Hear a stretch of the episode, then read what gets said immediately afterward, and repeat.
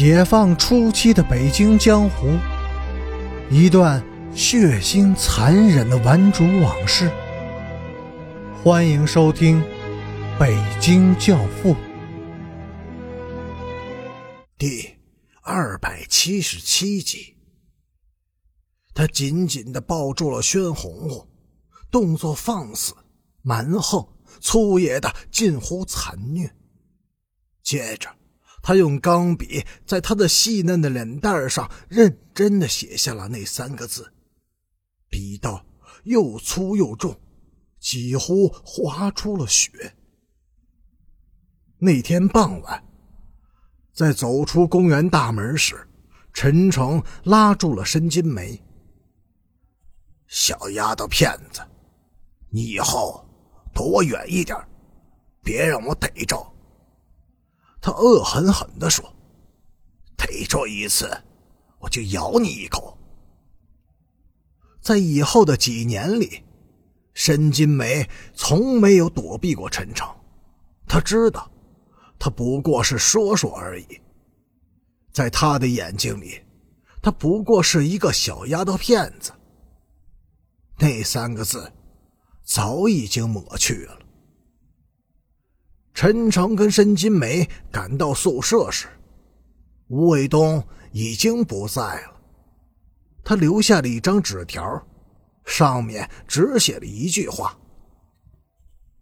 我的一切都留给金梅、红红和陈诚，记住，是一切。”看见这张纸条，陈诚先是一愣。两眼木呆呆的望着申金梅，似乎在寻求什么解释。随后，他绝望的干吼了一声，脸色铁青，眼睛里喷射出渗人的恨火。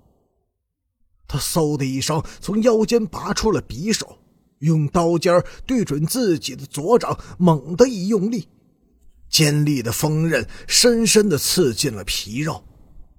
然后，他扬起脸，一字一句的说：“卫东，你如果有什么不幸，我陈诚就开始杀人。”字字铿锵，有如利刃，闪着阴森森的寒光，弥漫出呛人的血腥味后来，他瘫软的跌坐在地上，用手死死的捂着脸，无声的。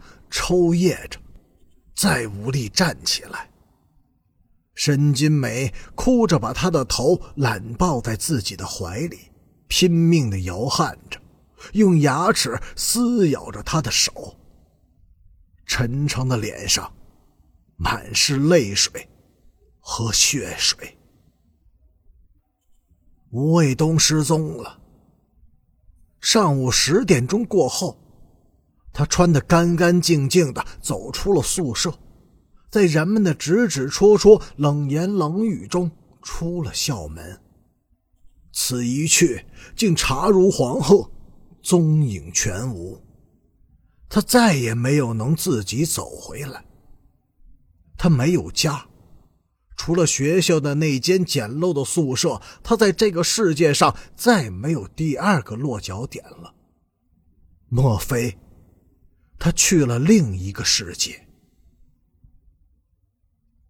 高二七班的五十名男女同学发了疯似的到处寻找，城里的公园、旅店、车站，甚至河道、地坑和废弃的房舍，郊外的大小荒山和每一片山林，所有的地方都找过了。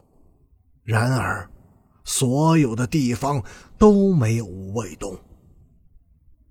第四天傍晚，同学们又慢慢的聚拢回学校，疲惫不堪，沮丧以及，失望的近乎绝望。有人把班主任老师请来了。短短的两年文化大革命，已经把老师改造成一个高肩塌背、鸡皮鹤发的。昏昏老者了。